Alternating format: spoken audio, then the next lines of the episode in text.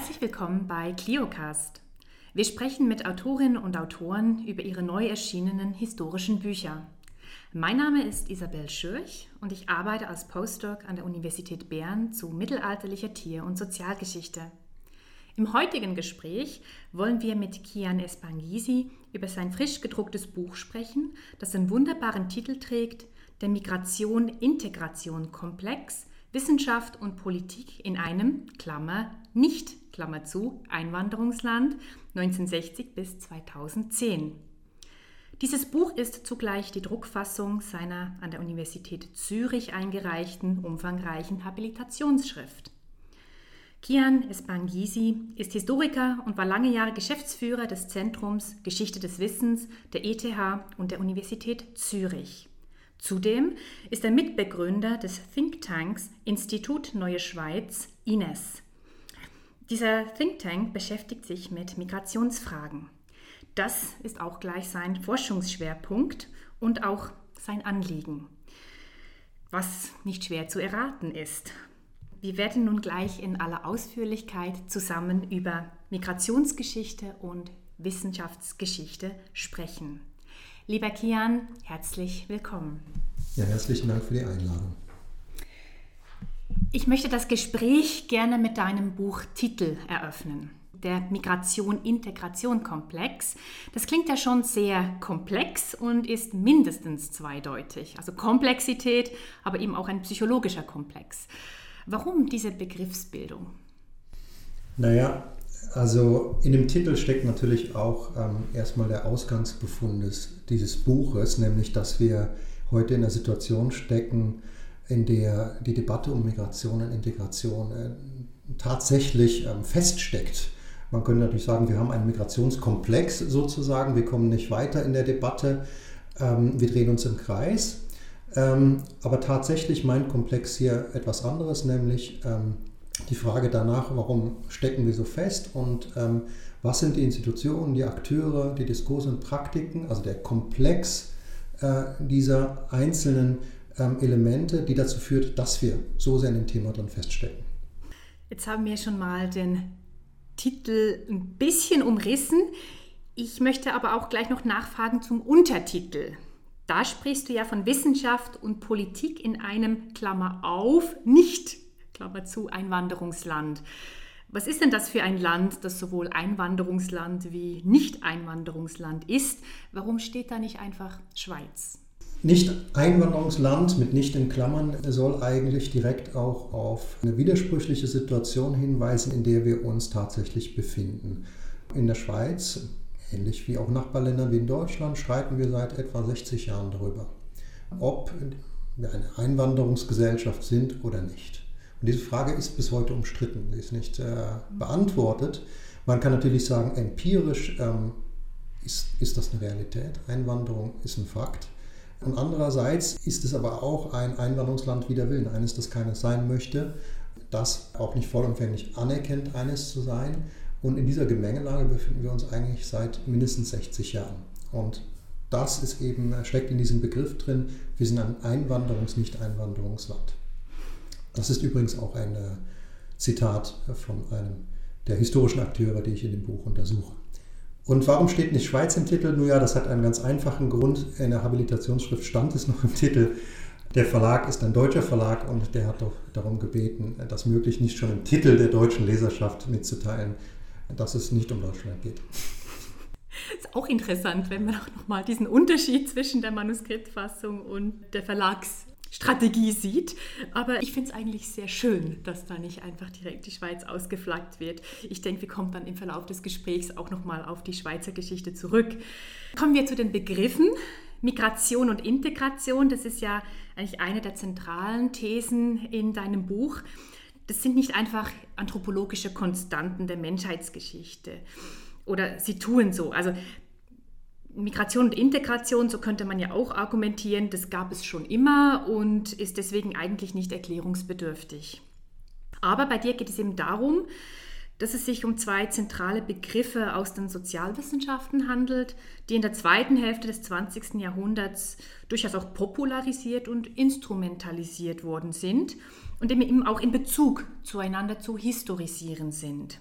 Sie sind, und das ist jetzt ein Zitat aus deinem Buch, Ausdruck tektonischer Verschiebungen bzw. eines tiefergehenden Wandels im Umgang mit menschlicher Mobilität im globalen Zusammenhang und damit verbunden unserer Wahrnehmung von Gesellschaft. Zitat Ende. Was hat sich im Verlauf der zweiten Hälfte des 20. Jahrhunderts so grundlegend verschoben? Wenn man sich mit Migrationsgeschichte befasst, gibt es gewissermaßen ein gewisses Narrativ, was, was sehr dominant ist, nämlich zu sagen, Menschheitsgeschichte ist Migrationsgeschichte. Es gab auch hier, wir sitzen ja in Bern, auch im Historischen Museum, eine Ausstellung mit dem Homo Migrans, der quasi den Bogen schlägt von der vor, vorhistorischen Zeit bis heute und Migration ist gewissermaßen das, äh, der rote Faden in dieser Geschichte. Mhm. Das ist ein Narrativ, das sich dezidiert absetzt auch von der Vorstellung, dass Migration der Ausnahmefall ist. Also das Problem ist die Störung des Normalfalls einer sesshaften Gesellschaft und in dem Sinne reagiert es schon auf etwas. Und das tut es seit etwa 30, 40 Jahren. Und äh, da sind wir schon mitten in der Geschichte drin. Ähm, äh, dieses Narrativ selbst ist Teil einer Geschichte, die ich erzählen möchte. Indem ich sage, natürlich, einerseits, klar, Menschen äh, haben ihren Lebensmittelpunkt immer schon verlegt. Das ist tatsächlich nicht neu und das ist auch nicht, auch nicht zu bestreiten. Und wenn man das so versteht, dann, ähm, ja, dann war die Menschheitsgeschichte immer eine Migrationsgeschichte. Aber die These, die ich in dem Buch stark machen möchte, ist, dass wenn man das so erzählt, geht etwas Spezifisches verloren, was sich in der zweiten Hälfte des 20. Jahrhunderts eben ändert. Nämlich zum einen fangen wir an, uns tatsächlich über Migration in neuer Weise zu streiten.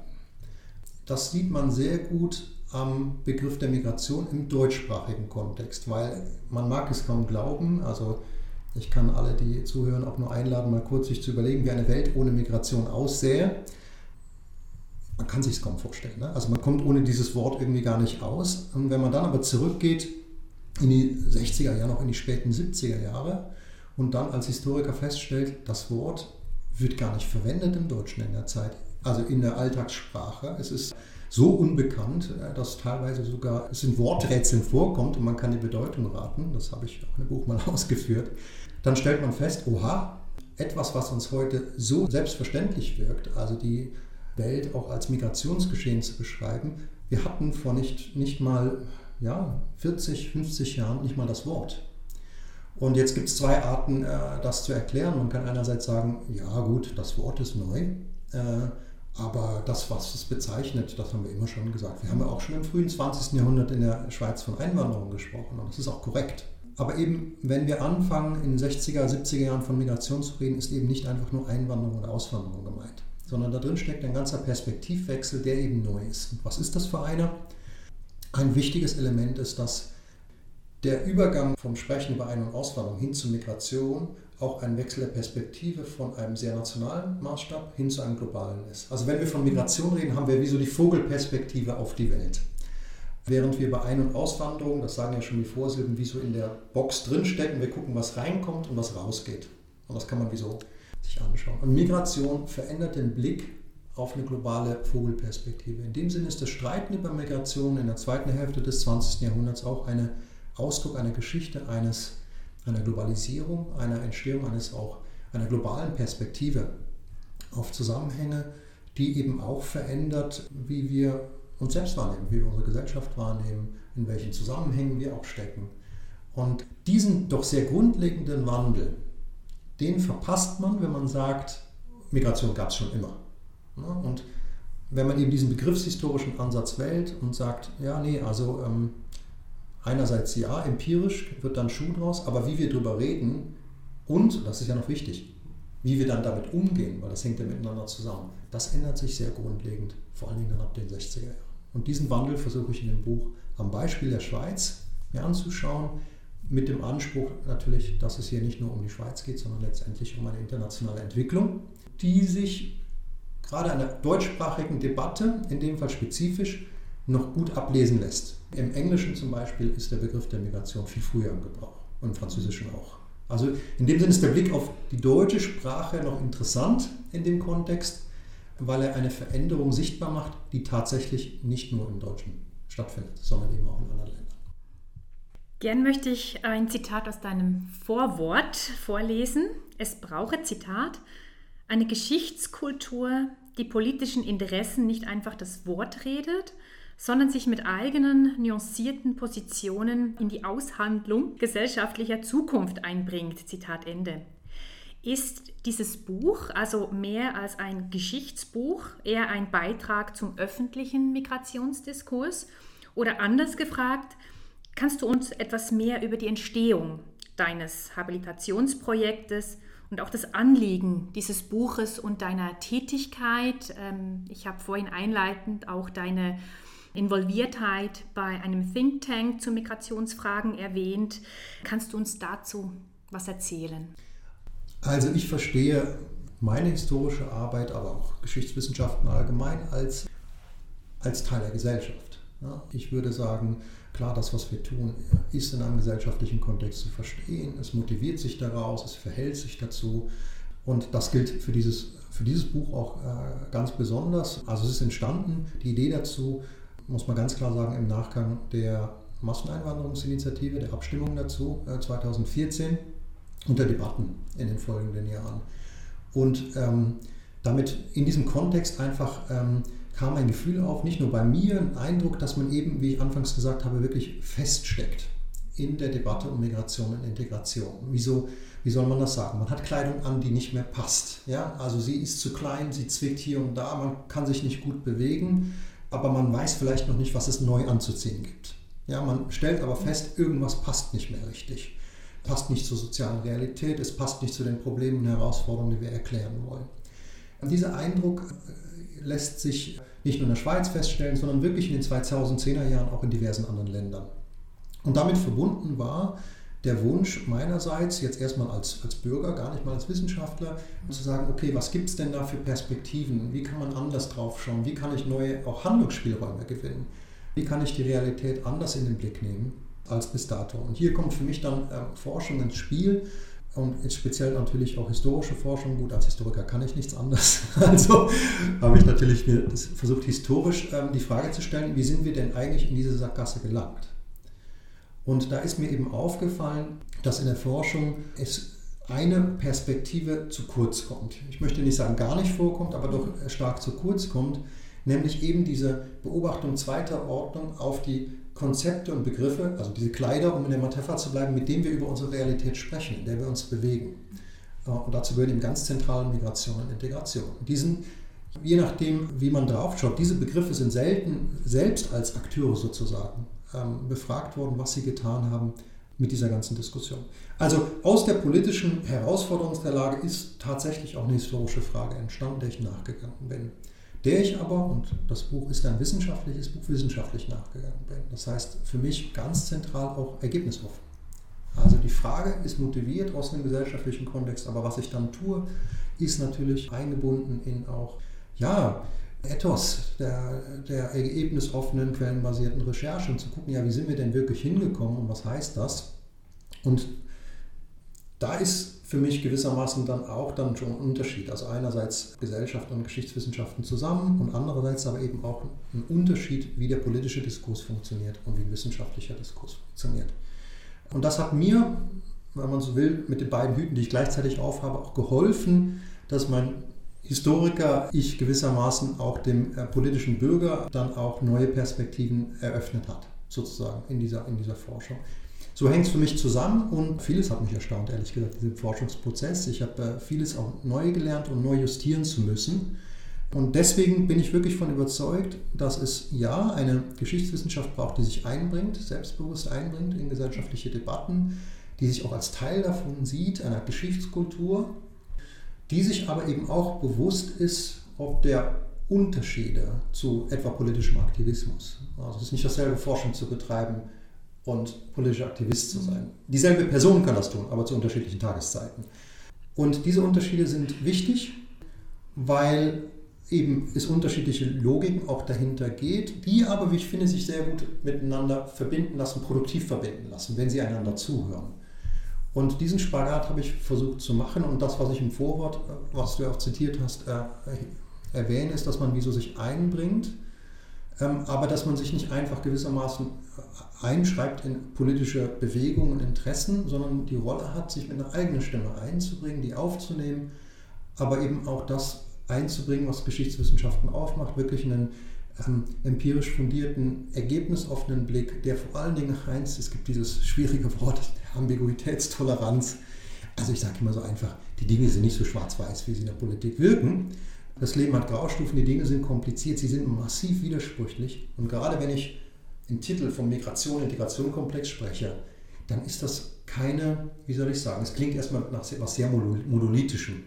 Gemeint ist aber eine sehr widersprüchliche Situation, die zwar wie so, sich um sich selbst dreht, aber dies deswegen tut, weil sie so widersprüchlich ist und weil sie sich so kaum auflösen lässt vor lauter Mehrdeutigkeit und sich deswegen, wie man so will, immer so weiter vorzieht und reproduziert. Also ich glaube, da gibt es einen spezifischen Auftrag und eine Leistung, die die Geschichtswissenschaft ins Spiel bringen kann. Und ich hoffe doch sehr, dass dieses Buch auch das äh, einbringt. Mir ist bewusst, das ist jetzt kein äh, 80-seitiges äh, kleines Sachbuch äh, für die schnelle Lektüre. Das erfordert Arbeit. Es ist auch kein historischer Roman äh, in dem Sinne. Also es, so ein Buch braucht mehr Arbeit als Sachbuch oder historischer Roman. Aber Anspruch war schon, das in einer Weise zu schreiben, dass auch Nicht-Historikerinnen das lesen können, wenn sie bereit sind, sich auch auf ein bisschen Zeit und Arbeit einzulassen, die aber nicht durch akademische, sage ich mal, Geflogenheiten Leute abschreckt, unnötig abschreckt.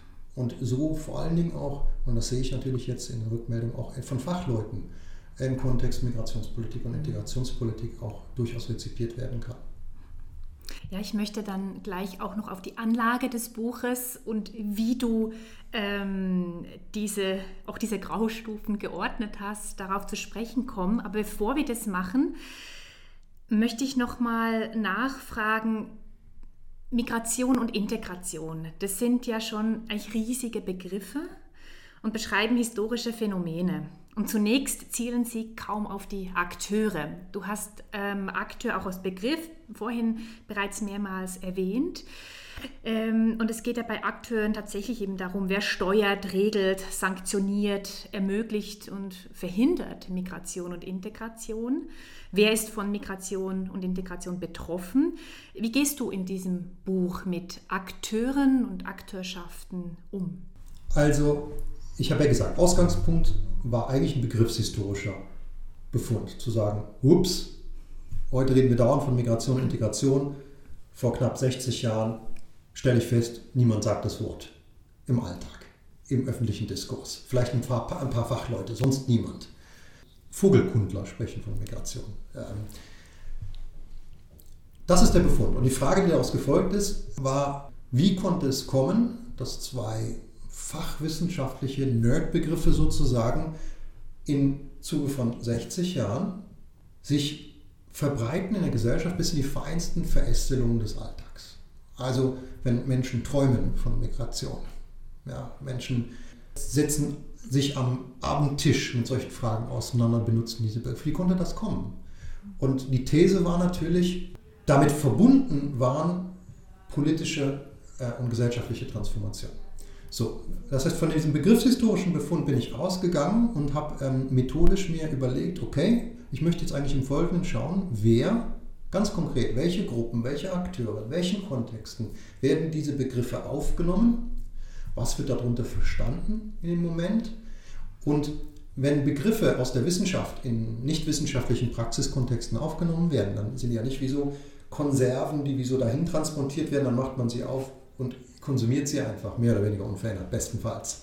Sondern Begriffe werden übernommen ähm, aus den Wissenschaften. Gewisse Elemente der Bedeutung scheinen für diese Kontexte relevant zu sein, ganz konkret. Also ich schaue mir zum Beispiel Kirchenkontexte in den 60er Jahren an oder gewerkschaftliche Kontexte, andere zivilgesellschaftliche mhm. Kontexte, die gucken zum Beispiel in die Soziologie und sagen, ah, da, wird über, da kommt ein neuer Begriff, der heißt Integration, der verspricht was, das kann uns helfen für das, was wir da an Problemen haben. Und dann nehmen die Leute, aber sie halten sich nicht sklavisch an das, was die Wissenschaft möchte, wie dieser Begriff ähm, verstanden wird. Und dann kommt, passiert etwas Interessantes.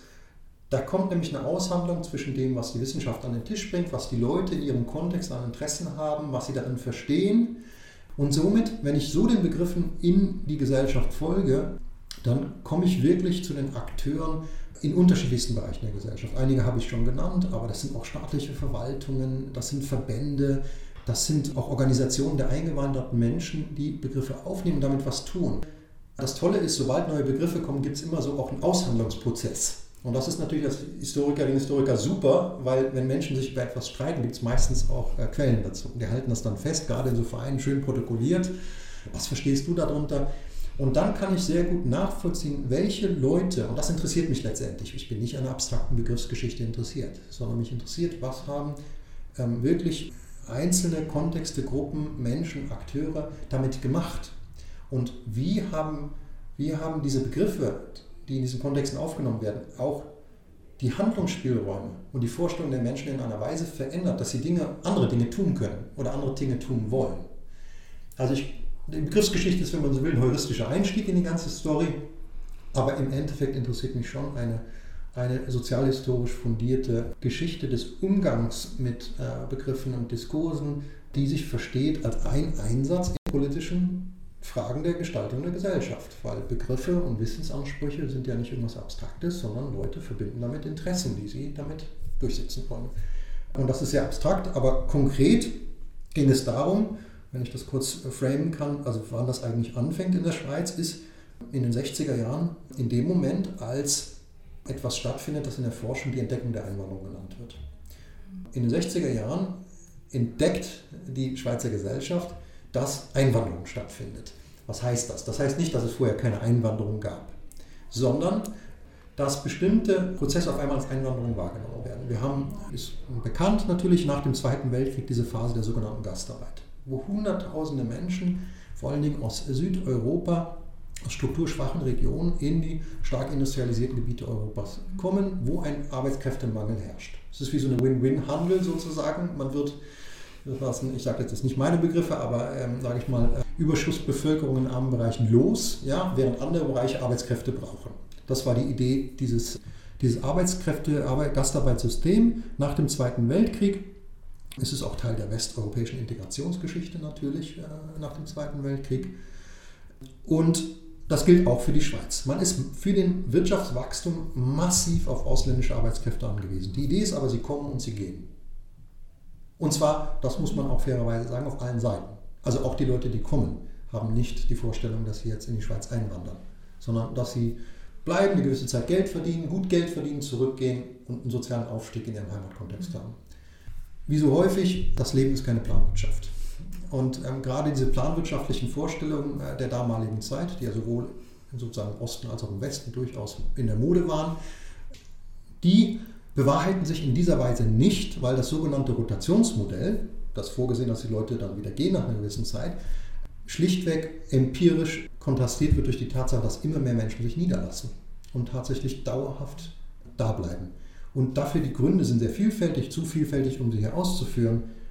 Aber das ist erstmal ein empirischer Befund, über den man sich in der Schweiz in den 60ern zunehmend bewusst wird und anfängt zu streiten, was das eigentlich heißt. Und unter anderem die Wirtschaft ist zum Beispiel auch sehr davon überzeugt, dass das so sein sollte, weil man merkt, dass man dauerhaft darauf angewiesen sein würde, dass ausländische Arbeitskräfte da sind. Kurzum, Mitte der 60er Jahre in diesem Kontext stellt man auf einmal fest, ups, diese temporäre Anwesenheit ist was ganz anderes. Sie ist eine Einwanderung. Und ähnliche Entwicklungen haben wir auch in anderen Ländern. Ein bisschen später. Die Schweiz ist hier recht früh dran, muss man sagen. Aber in Deutschland dann auch, aber auch in den anderen Ländern in diesem Gastarbeitssystem. Und in dem Moment, wo man feststellt, hey, das sind ja keine Leute, die wieder gehen, sondern das, sind, das ist Einwanderung, folgt eben die Frage, okay, und was machen wir jetzt? Also wenn das Einwanderung ist, dann müssen wir irgendwas mitmachen. Die müssen, wieso, damals hatte man gesagt, eingegliedert werden. Und die Frage ist, was heißt eingliedern eigentlich? Und das ist der Moment, wo auf einmal ein Bedürfnis entsteht, in ganz unterschiedlichen Gesellschaften dafür Konzepte zu haben. Also man kennt den Begriff der Assimilation, aber was heißt das eigentlich? Da gibt es sehr unterschiedliche Vorstellungen in der Zeit. Ist das die alte fremdenpolizeiliche Vorstellung seit dem Ersten Weltkrieg, das, ne, also unterordnen, still sein, individuelle kulturelle Anpassung, nicht auffallen? Oder ist es etwas, was in der Zeit auch aus der Soziologie übernommen wird, die Vorstellung, dass die Eingliederung ein beidseitiger, struktureller gesellschaftlicher Prozess ist, der alle in die Pflicht nimmt? Und in diesem Kontext Dafür braucht man einen neuen Namen. Und das wird Integration. Und deswegen ist es auch interessant für die Akteure in dem Kontext, die sagen, hey, dieses Fremdenpolizeiliche, das hilft uns nicht weiter, sondern die gesamte Gesellschaft verändert sich. Max Frisch hat 1966 festgestellt, die Schweiz muss als etwas Werdendes begriffen werden, nicht als etwas einmal großartig geworden ist. Das heißt, man weiß, Anwanderung wird alles verändern. Zumindest Teile der Gesellschaft wissen das. Und diese Teile der Gesellschaft sind auf der Suche nach Deutungsangeboten, die ihnen helfen, das auch praktisch zu gestalten. Und da schaut man eben in die Leitdisziplin dieser Zeit, die also zur Leitdisziplin wird, nämlich die Soziologie. Und die hat diesen Integrationsbegriff, der höchst interessant ist. Und von da aus geht er in den Kontext. Und das ist quasi der Anfang der Geschichte. Und dem folge ich halt dann ähm, zunehmend weiter ähm, bis in die heutige Zeit. Genau, und damit sind wir auch schon bei der Gliederung ähm, des Buches. Wenn ich nämlich das Buch in die Hand nehme, es liegt hier direkt neben mir und ich es aufschlage und mir das Inhaltsverzeichnis angucke, dann zeigt sich ein sehr ordentliches Bild. Es ist eine Geschichte von unterschiedlichen Begriffen. Du hast bereits einige erwähnt. Assimilation, Einwanderung, kulturelle Identität, Differenz, Vielfalt, neben eben Migration und Integration.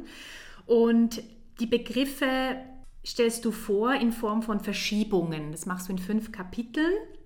Und gleichzeitig machst du eigentlich eine zeitliche Portionierung, jeweils so in 10 bis 20 Jahresblöcken. Damit ist das Buch sehr klar, sauber und eigentlich auch sehr eingängig strukturiert. Da interessiert es mich natürlich schon, was für eine Geschichte hinter dieser schönen Ordnung steckt. War es von Beginn weg klar, wie die Ordnung des Buches sein soll? Kannst du uns ein bisschen was zu deiner Suche des Historikers nach der sauberen Ordnung erzählen? Ich muss vorwegschieben, dass ich den Luxus hatte, keinen Projektantrag für dieses Buch schreiben zu müssen. Warum sage ich das? Weil im Projektantrag muss man ja gewissermaßen schon, bevor man angefangen hat, eigentlich wie so auch schon Ordnung mehr oder weniger kennen. Man muss viel mehr vorgeben, weil da will ja jemand einem Geld geben dafür. Und er will natürlich einerseits, dass man forscht, aber andererseits soll man auch ungefähr schon wissen, wohin die Reise geht. Ich hatte wirklich, einen, ich kann wirklich guten Gewissen sagen, das war ein sehr explorativer Prozess, der wirklich, so wie ich es eben dargestellt habe, von dieser Motivation, der politischen Motivation, der Frage ausgegangen ist und diesem Befund begriffshistorischen Fund. Und ich kann einfach der Frage nachgehen. Und in dem Sinn ist die Ordnung nach und nach in dem Prozess auch wirklich, hat sich herauskristallisiert. Ich würde nicht sagen, die Quellen haben mir aufgedrückt, dazu habe ich dann doch äh, viel zu viele Nächte schlecht geschlafen, bis mir eine gute eingefallen ist. Aber ich würde schon sagen, es ist wirklich eine Ordnung, die aus dem Prozess sich legitimiert hat. Und mir war es wichtig, wie gesagt, ähm, auch aus einer wissenschaftshistorischen Perspektive. Mir ging es ja darum, wirklich auch zu gucken, wie ist das Verhältnis von Wissenschaft und Politik, wie es im Untertitel steht, zu gucken, gibt es da eigentlich auch Verschiebungen? Also welche Wissenschaften sind in welchem Moment, welche Disziplinen sind in welchem Moment eigentlich der zentrale Bezug? Ich habe eben gesagt, in den 60er Jahren wird das die Soziologie. Ja, also nicht nur für den Staat, sondern für viele Gruppen ist die Soziologie in dem Moment auf einmal was ganz Interessantes, um diese neue moderne Gesellschaft zu erklären. Und die bietet halt eben eine bestimmte Perspektive. Die Soziologie dieser Zeit ist eine strukturfunktionalistische. Das ist ein sehr komplizierter Begriff, aber sagen wir mal so, Begriffe wie Kultur sind nicht sehr relevant in diesem Kontext, äh, sondern es geht um funktionale Differenzierung von verschiedenen Arbeitsbereichen und Integration wird auch nicht verstanden als eine kulturelle Anpassung und sowas wie kulturelle Identität spielt keine Rolle in diesem Kontext. Sondern die Frage ist ganz banal, wie kann man schaffen, dass die Leute gleichberechtigt auf dem Arbeitsmarkt, im Bildungswesen, im Recht, also in den großen Funktionssystemen der Gesellschaft teilhaben können. Der zentrale Leitbegriff ist Struktur in dieser Zeit. Und Kultur ist eher so das, was die Fremdenpolizei dauernd sagt. Also alle anderen sagen Kultur, die Soziologie sagt, hört auf von der Kultur zu reden, wir reden von der Struktur. Das fand ich erstmal sehr erstaunlich. Ich bin schon recht chronologisch vorgegangen und deswegen erstaunlich, weil hier nämlich ein starker Kontrast ist zu den heutigen Debatten, wo Kultur so eine zentrale Rolle spielt. Daraus folgte eigentlich schon die Frage, und wann kommt eigentlich die Kultur ins Spiel? Und das fand ich total interessant. Ich habe mich ja auch mit sozialen Bewegungen auseinandergesetzt, unter anderem mit der sogenannten Miteinander-Initiative, also wenn man so will, die Bürgerrechtsbewegung äh, der Schweiz, kaum bekannt. Ähm, eben, letztes Jahr war ja Jubiläum der Ab des Abstimmungsdatums, ein bisschen untergegangen, nicht zufällig. Und da habe ich mir, das sind so eine Solidaritätsbewegung, und ich habe mir so ein äh, Rezeptbuch von denen angeschaut. Also wo so Rezepte von ausländischen Arbeitern drin ist, aus Portugal, Spanien, Italien. Und das ist wie so ein Campaigning-Mittel. Ja? Man hat diese Rezeptbücher und man will damit auch Leute gewinnen und so. Und dann lese ich mir das durch und irgendwann stelle ich fest, das ist ja interessant. Also, wenn das heute jemand ein Buch machen würde, würde doch irgendwo das Wort interkulturell vorkommen, oder? Man tauscht Rezepte aus, man hat irgendwie so. Und in diesem ganzen Rezeptbuch kommt das Wort Kultur nicht vor. Und das ist 1980. Das kommt einfach nicht vor. Das heißt, man redet über eine Praxis, nämlich sich den Tisch setzen, Essensrezepte austauschen, mit ganz anderen Vorstellungen. Man nennt das Solidarität. Man nennt das Austausch von verschiedenen Gruppen von Arbeitern zum Beispiel. Aber Kultur kommt nicht vor. Dann gucke ich mir, in derselben Zeit beginnt ein neuer Diskurs rund um Asyl und Flüchtlinge. Das ist vorher kein Thema. Das wird jetzt hier zum Thema. Und ich schaue mir an, wie die Hilfskräfte in der Zeit eigentlich über die Integrationsbemühungen, also ähnlich wie jetzt mit den, äh, in Frage der Ukraine und Ukraine, ähm, quasi wo die Leute zu Hause aufgenommen werden, wie sie eigentlich über Integration sprechen. Und da kommt ein neuer Begriff auf, nämlich der der kulturellen Begegnung. Die sprechen auch über Essensaustausch, aber bei denen ist das eine kulturelle Begegnung. Und das fand ich absolut verblüffend, dass so dieselbe materielle Praxis man in derselben Zeit auf einmal eine neue Perspektive aufkommt, die eben aber auch ganz andere Möglichkeiten eröffnet. Beispielsweise die Flüchtlinge aus Vietnam, Laos und Kambodscha, um die es in dem Fall geht, die aufgenommen werden, sehr, muss man sagen, sehr, ähm, auch willkommen geheißen werden in der Bevölkerung, durch das Framing dieser Situation der Begegnung als kulturelle Begegnung, in der kulturelle Identitäten aufeinandertreffen, haben wir auf einmal die Möglichkeit, zum Beispiel zu sagen, hey, unsere Kultur ist so und so. Unsere Kultur ist das und das, eure Kultur ist das und das. Und das gibt gewissermaßen auch eine Form des Empowerments auf Seiten der Geflüchteten, auf Seiten der Schweizerinnen und Schweizer. Sehr interessant. Ich habe die Akten der Betreuungsgruppen, weil anders als heute, damals war man durchaus weiter, gab es sogar von den Hilfskräften, Hilfswerken, wie so systematische Supervisionstreffen von allen Freiwilligen, um zu reflektieren, was in diesen Begegnungen bei ihnen im Wohnzimmer passiert. Ja, man kann auch aus der Geschichte lernen in dem Fall. Auf jeden Fall fangen die Schweizerinnen und Schweizer an zu sagen, hey, die anderen haben eine andere Kultur. Was haben wir eigentlich für eine Kultur? Und man fängt in diesen 80er Jahren, wo, sage ich mal, im Angesicht der Globalisierung sowieso alle überlegen, was eigentlich nochmal die eigene Kultur war, fangen auch Schweizerinnen an, darüber nachzudenken. Und das sind ganz andere Dynamiken, die einfach mit dieser verschiedenen Framing zusammenhängen, als, sage ich mal, dieser 60er, 70er Jahre Kontext. Nächstes Kapitel also, wie kam die Kultur ins Spiel, sozusagen. Und da sehe ich, dass ähm, nicht mehr die Soziologie relevant ist, sondern die Ethnologie und ähm, vor allen Dingen halt auch die interkulturelle Pädagogik. Das sind andere Disziplinen, wo man dann auf einmal hinguckt, weil die Soziologie einfach dazu nichts zu sagen hat. Die sind wie so nicht kompetent auf dem Feld sozusagen. Zumindest diese Art der Soziologie. Und der nächste, und dann komme ich zum nächsten Kapitel, ähm, der, der mich dann umgetrieben hat, ähm, der nächste Wandel war, die nächste Verschiebung, wie ich es nenne, ist, ist dann in den 90er Jahren oder späten 80er, 90er Jahren letztendlich das Aufkommen des Begriffs Migration. Weil vorher spielt der Begriff Migration wirklich keine Rolle, in den ganzen Debatten nicht. Und er kommt auf, ganz konkret auch im Kontext der staatlichen Verwaltung, um ein, also mit, aus dem Bedürfnis heraus irgendwie ein Konzept zu haben für eine neue Herausforderungslage, die darin besteht, dass auf einmal Menschen aus dem sogenannten globalen Süden ähm, nicht mehr als Kontingentflüchtlinge vom Schweizer Roten Kreuz geholt werden, sondern einfach vor der Tür stehen mit dem Koffer in der Hand und sagen, hallo, wir stellen einen Asylantrag. Also aus Sri Lanka, aus der Türkei, die aber gleichzeitig auch auf dem Arbeitsmarkt arbeiten. Das heißt, alles kommt durcheinander. Es gab da vorher Asyl so ein bisschen für die Kontingentflüchtlinge und dann gab es Arbeit, das waren so die Italiener. Das, das kommt durcheinander. Und es ist in dem globalen Kontext kommt das durcheinander. Und man, man hat keine Brille, um das zusammen zu betrachten. Das muss man sich wirklich heute vorstellen. Wenn wir Migration sagen heute, haben wir sofort Asylflüchtlinge, aber auch Arbeit, alles zusammen in einem Kopf. Bis in die 80er Jahre, in den späten 80er Jahren, war Asyl ein Thema und Arbeit. Und das hat auch institutionell eigentlich nichts miteinander zu tun. Und die, sozusagen das Leben bringt diese Ordnung durcheinander, weil diese Asylbewerber sind auch auf dem Arbeitsmarkt und so weiter und so fort. Da entsteht der Begriff Wirtschaftsflüchtling. Und um dieses Phänomen zu fassen, brauchen die Behörden ein neues Konzept. Und dieses Konzept nehmen sie wiederum aus der Soziologie, das ist Migration. Weil Migration sind alle Bewegungen. Und diese Geschichte versuche ich entlang auch der Institutionen der Verwaltung nachzuzeigen, weil tatsächlich aus Behörden, die vorher entweder sich um Arbeit oder um Flucht gekümmert haben, zunehmend fusionieren bis hin zu heute. Heute haben wir ein Staatssekretariat für Migration und nicht mehr verschieden.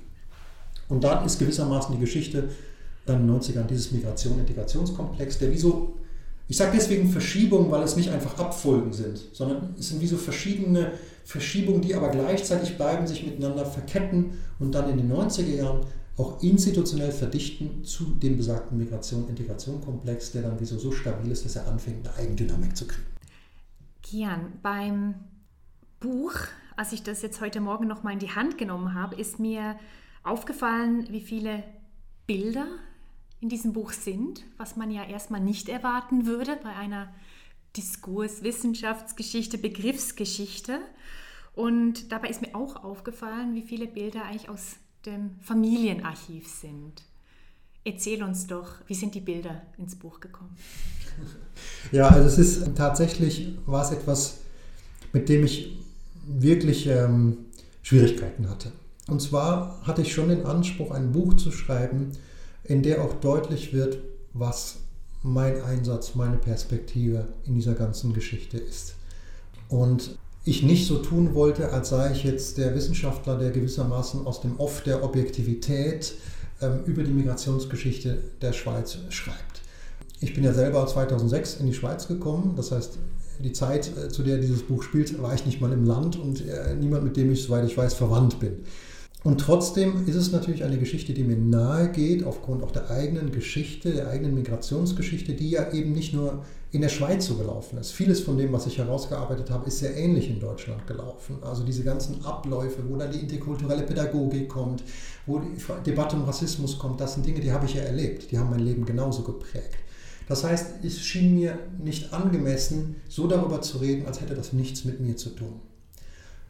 Das ist die eine Seite. Was ich aber auch nicht wollte, ist daraus ein Betroffenenbuch zu machen, wo jetzt also Herr Espangisi sagt, was er so alles an Migrationserfahrungen und Rassismuserfahrungen hat und das wie so ein Gewicht in dem Argument bekommt, unangemessen.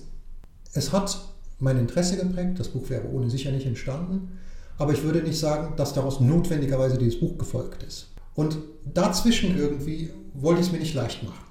Also ich hätte entweder sagen können, ich komme gar nicht vor oder vielleicht nur im Vorwort oder ich mache daraus so eine Ich-Erzählung, was auch absurd ist, weil ich war ja nicht in der Schweiz. Was habe ich mit der Schweiz vor 2006 zu tun gehabt? Was mir dann aber deutlich geworden ist, dass eigentlich die ganze Geschichte dieses Komplexes ja mein Leben ab 2006 geprägt hat. Also die, dieser ganze Migration- und Integrationskomplex hat mein Ankommen in der Schweiz ja mitgeprägt, ohne dass ich das wusste. Äh, von der Gesetzgebung über die Institutionen bis hin zur Einbürgerung. Und dann ist mir eben auch aufgefallen, wie dass ich immer bei diesen Kapiteln immer auch Elemente habe, oh, das kenne ich aus meinem Leben. Und deswegen dachte ich mir, eine Art, mich reinzubringen und nicht reinzubringen, ist, Bilder aus dem Familienalbum einzufügen, sie eigentlich nicht im Fließtext aufzugreifen, aber immer in den Momenten einzufügen, wo man sieht, hey, Familie Espangisi ist auch nicht so ein individueller Einzelfall, sondern diese strukturellen Entwicklungen, die man auf begriffsgeschichtlicher Ebene sieht, die spiegeln sich in Lebensläufen und Familiengeschichten wieder. Also zum Beispiel, als in den 80er Jahren diese ganze Debatte um Interkulturalität aufkommt. Wir hatten auch interkulturelle Feste. Ich stand auf der Bühne und habe das iranische Neujahrsfest mit anmoderiert. Ähm, das ist für mich keine abstrakte Geschichte. Oder wo die ähm, Pogrome in Deutschland waren, ähm, rassistischen Übergriffe Ende der 80er Jahre, Anfang der 90er. Es gab ja auch welche in der Schweiz und es gab die in Deutschland. Das war eine europäische Entwicklung. Wir haben die erlebt, wir waren auf Demonstrationen. Und zufällig waren mein Vater und meine Schwester auch mal auf der ersten Seite des Kölner Stadtanzeiger damals. Also habe ich das eingefügt. Also es ist einerseits ein Hint zu sagen, hey, wir als Individuen sind auch Teil dieser großen Strukturgeschichten. Ähm, wir als Menschen, das wollte ich sichtbar machen, ich wollte mich nicht verstecken.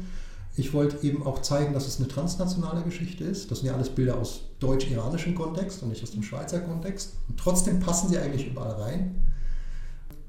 Und letztendlich das als eine Frage formulieren. Also sie soll auch ein bisschen dazu führen, dass Leute sagen, hey, wieso sind jetzt diese Bilder da drin und warum führt er das nicht weiter an einem, ne? also eine Kollegin hat das auch gesagt, musst du da nicht irgendwie quellenkritisch irgendwie diese Bilder mit analysieren im Text? Ich habe das bewusst nicht gemacht, weil ich dieses Gefühl als Frage formuliert haben wollte, okay, wie ist eigentlich das Verhältnis von meiner Geschichte als Autor des Buches und dieser Gesellschaftsgeschichte, dieser transnationalen Geschichte, die dann auch natürlich durch ähm, die Migration der zweiten Generation wie unser eins auch wirklich eine transnational europäische Geschichte ist. Und wie man damit umgeht, ich hatte keine finale Antwort, aber ich wollte zumindest nicht so tun, als gäbe es keine Frage. Zum Abschluss unseres Gesprächs ganz kurz in, in zwei, drei Sätzen. Du versiehst in deinem Fazit zum Buch ähm, den Titel mit Postmigration mit einem Fragezeichen. Warum? Genau, Post heißt ja danach. Ich meine natürlich nicht, dass es um die Zeit nach der Migration geht, Migration geht weiter, sondern nach der Art und Weise, wie wir über Migration reden, nach dem Migration-Integration-Komplex. Und ich frage, okay, wenn wir uns diese ganze Geschichte auf diesen knapp 500 Seiten anschauen und wir wieder neuen Handlungsspielraum kriegen durch neue Kleidung, neue Begriffe, neue Perspektiven, was machen wir mit diesem Handlungsspielraum? Wie wollen wir die Gesellschaft der Zukunft gestalten? Das kann ich als Historiker nicht beantworten, aber ich kann dazu beitragen, dass diese Debatte wieder neu mit neuen Spielräumen geöffnet werden kann. Und darauf verweist dieser Begriff Postmigration. Und da wechsle ich dann den Hut und würde sagen, den Job, dem gehe ich dann in unserem Institut Neue Schweiz, in diesem Think Tank nach. Lieber Kian, ganz herzlichen Dank für das Buch und für das Gespräch. Vielen Dank für die Einladung.